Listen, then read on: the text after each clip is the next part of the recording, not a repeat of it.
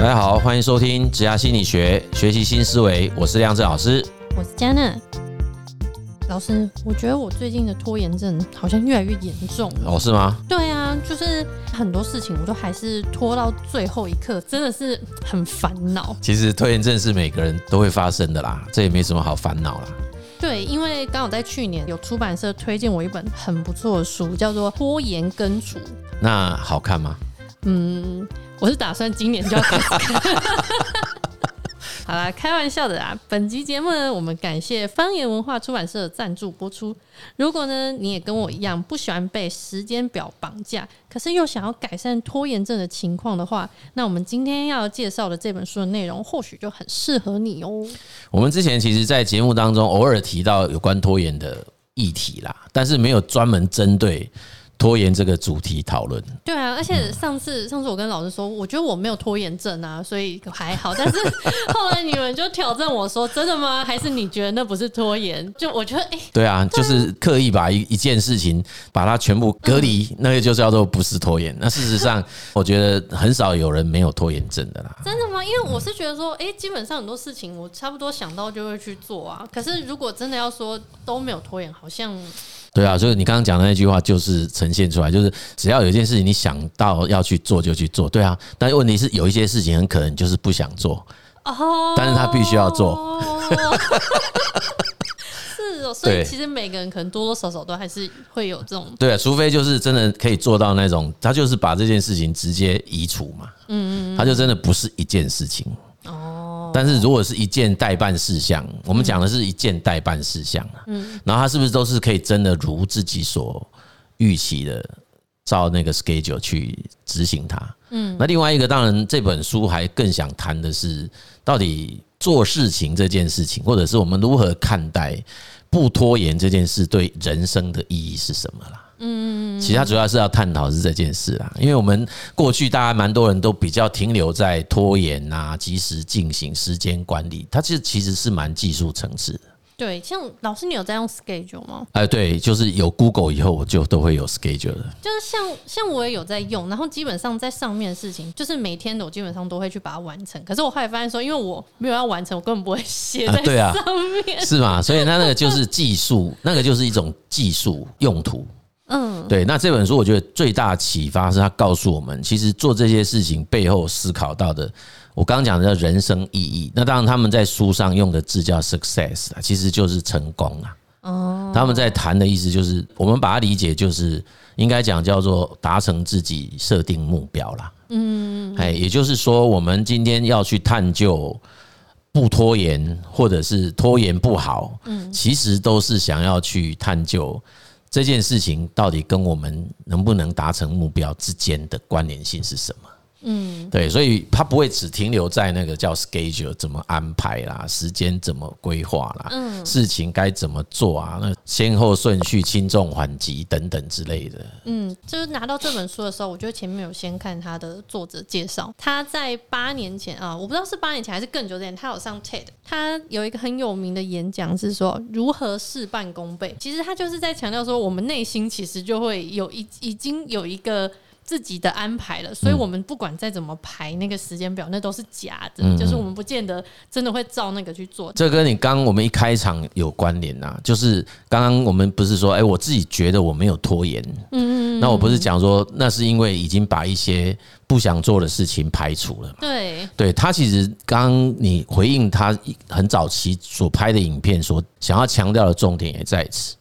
那在这本书，他继续延续这个观念，嗯，就是他其实还是希望大家先去思考，什么事情是自己人生中最重要的事，嗯，对，那那些最重要的事情，应该要在什么时间点分配多少时间去做，安排进去之后，他就不会拖延，因为他就是你最重要的事啊。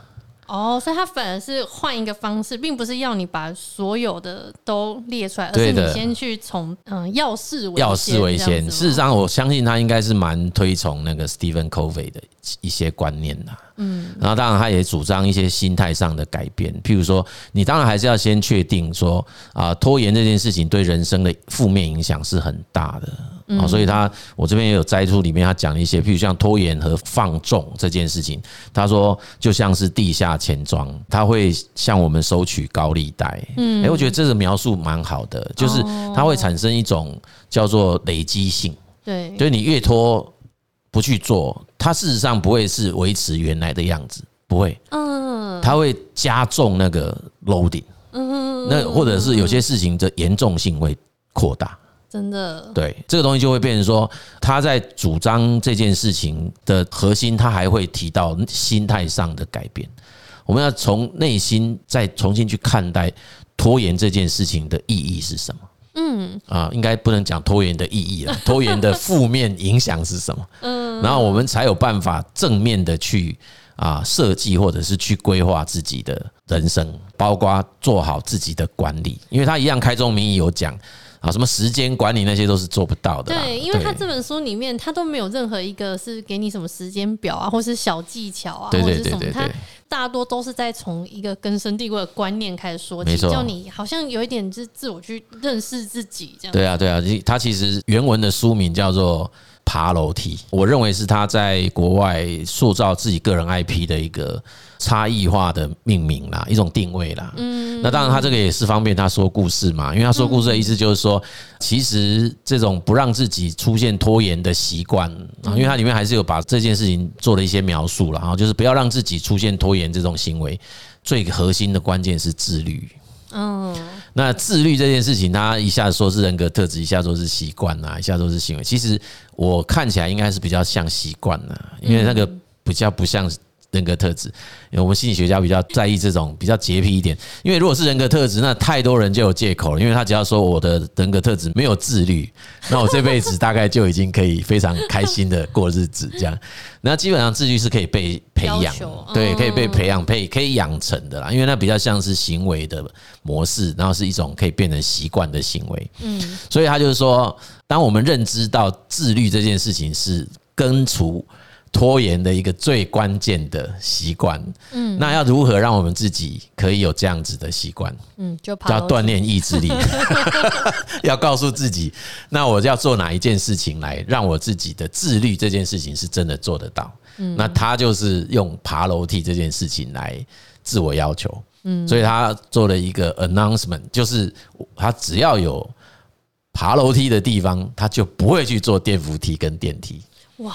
那当然，他是因为他观察了很多这种现象，就是说他膝盖很好，他看到很多呃很多场合是只要是电扶梯的地方都是人满为患，那楼梯都没人爬。对对对。他然后他也是说，很多人你看每天都在讲自己要练身体、要健身、要减重、要干嘛，可是他说，同时你去看那个健身房是寥寥无几的几个人，但是美食街基本上都是挤满的人。嗯，就是。他看到很多这种很吊诡的现象，嗯，就是心口不一。对，他就认为那事实上就是自己的自律的这种内在认知是没有养成，习惯你也没有养成，所以其实这个是他觉得最核心的心里面的建设啊。所以这本书我觉得比较有趣是这一点呐，就是。它里面还是有蛮多例子，蛮耳目一新的。就是他用一些比较不一样的观点在陈述我们很熟悉的这个议题。因为其实拖延这件事情啊，战胜拖延症这个太多这种书了。然后那个甚至之前还有一本不知道什么三十周年的。书就是拖延心理学啊，我忘了是二十周年还是三十周年还是四十周年，我都忘了。反正就是这种书，你看很奇怪，而几十年以后它重新再版，然后还是什么最热热门畅销，那都是跟我们在讲什么原子习惯，为什么每年都第一名、第二名，就是你会发现奇怪，为什么都改不掉，然后它还是持续的那么多人不断的去去追逐，然后不断的要去去让自己去做这件事。所以是不是是不是有某一个东西，就是我们问错问题？哦，那这里面也有一个小案例，就是。生活与工作平衡这件事哦，对，他就说平衡这两个字就是问错问题了，也是定错目标。对，他说问错问什么叫问错？他说平衡意味着在这两件事上要付出相同的时间，嗯，跟心力，嗯，他说事实上未必啊，对不对？生活有某些事情，其实你不见得要用到跟工作一样多的时间跟心力，他就可以得到满足。哦，对，所以其实应该要重新去做一些盘点检视，不然就会很像说我要报复性熬夜，哎，报复性消费，对对对对，我觉得我我工作量，我一定要休息时间，我就一定要玩到怎样，但其实有时候很累。对对对对对，那个就是走在平衡的这种方法上，所以我才会说最近其实比较好的趋势讲法，反而是在讲整合嘛。嗯，哦，那所以他就不太会去计算说，哎，我一个礼拜花在家里面花几个小时，花在工作花几个小时，他不是这个概念，而是在说哪一件事情是你觉得很重要，那我应该要投入多少的精神跟心力，那我有没有真的做到这件事？嗯，那你的工作，哎，我觉得很不错，呃，他是需要有一些心力的投入，那我是不是都有做到？哎，那其实是在检视的是这个东西。那在这里面你会发现，如果是力有未逮，那很可能就是要重新去调整自己的所谓的重要事项的顺序。嗯，对。那我觉得这个就是一个我我认为蛮具突破性的一种看法了。对，哎，就比较不会沦为就是一直在技术面的讨论。因为新的一年，很多人我相信大家很多都会开始列年度今年的一些目标，要达成哪一些事情。那很多事情，我想应该也是大家每年都会列上去，但是默默到年底就会把这件事情就啊，对，那个到年底 到年底没达成还算是幸运。那有的人是在我们不是刚跨完年吗？对，有的是在跨年那当下，或者是在跨年前，嗯，列的有没有？嗯，然后一月一号就破功。他很可能就开始，对，从一月一号，一月一号就直接破功，然后就开始啊，算了，既然都已经，还可以到年底再检视，没有达成，对，那也算是幸运的，对啊，那算是幸运的。有的是连第一个礼拜，然后他就已经发现，嗯，第一个礼拜就已经达不到了，嗯，那就后面的五十一周不用了，哎，就是可以自己放纵，那就会记得，他放纵会让他就会收取高利贷。不过华人有个好处，因为我们还有个农历年。哦，对，有时候有时候有一种就觉得说，嗯，那个我的新年是从大概是下一个月才开始。对对对，所以你这一次如果来不及，或者是已经破破功，还有一次，还有一次，对，就还有一次说，哎，那我们就重新再来，哎，设计一下，重新再规划一下，然后让这样子的一个啊观念哈，就是试试着在新的一年，我们重新再来做一次新的启动，这样。对啊，因为其实书里有一直提醒说，我们就很容易把一些事情，把自己啊，或者是事情想象的。太容易，或是杂技想说哦，我一定可以坚持这样，或是太美好。但其实根除其实就是从我们自己内心先去检视，我们真正在乎的东西是什么。有时候我们列的目标，其实都并不是我们真的想要。没错，没错，这个让跟之前那我们某一集讲一样意思，说我目标很多，可事实上不见得那个列出来是你自己要做的事。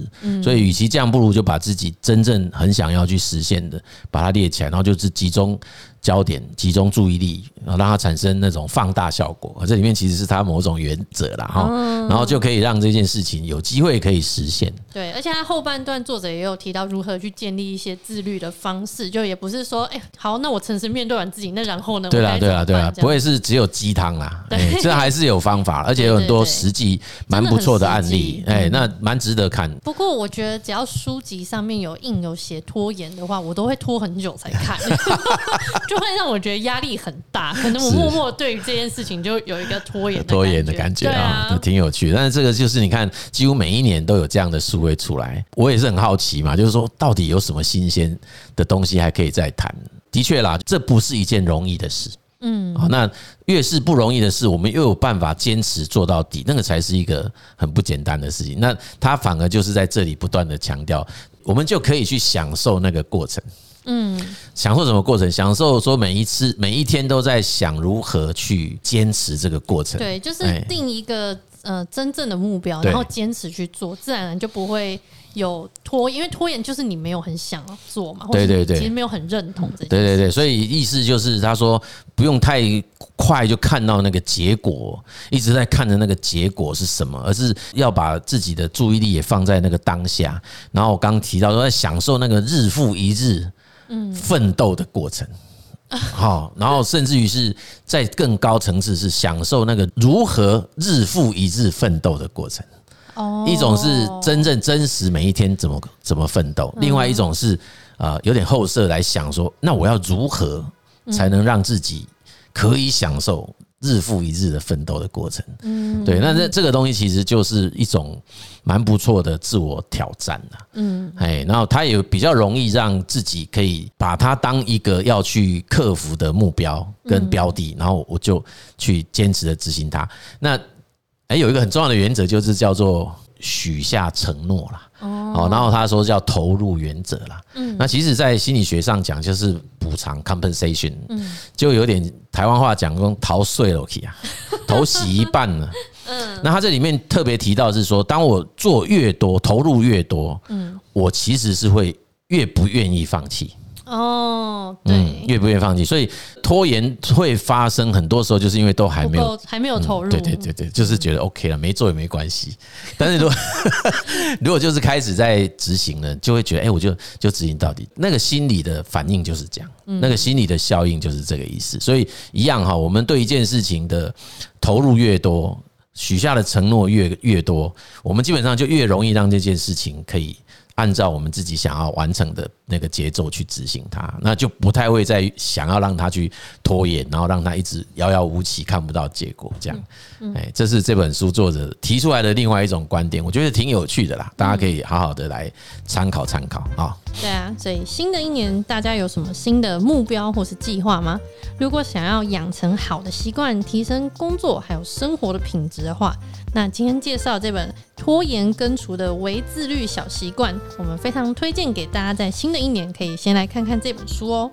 那也非常感谢出版社这次一样有赞助我们的证书给我们的听众朋友，详细的抽奖办法就欢迎上我们的 IG 哦。嗯，很开心啊！我们刚刚一开始是有点小小的玩笑啦，就真的一本书拖了一年，那倒不是。我们在这个过程是有很认真用心的在准备，要怎么跟大家分享这个议题哈。那新年的一开始就很感谢有出版社就愿意赞助我们书籍哈。那我们当然也在此呼吁更多的出。对啊，更多的出版社啊，我们都很欢迎。那我们我们我们是很好的，好好的经营，非常多粘着性。对对对，粘着性很高的听众，对不对哈？呃，我们很乐意哈，可以接到各种不同的这个出版社啊，请我们帮忙推荐书籍哦。OK，好，今天的节目就跟大家分享到这边，谢谢大家的收听，职涯心理学，我们下集见，拜拜，拜拜。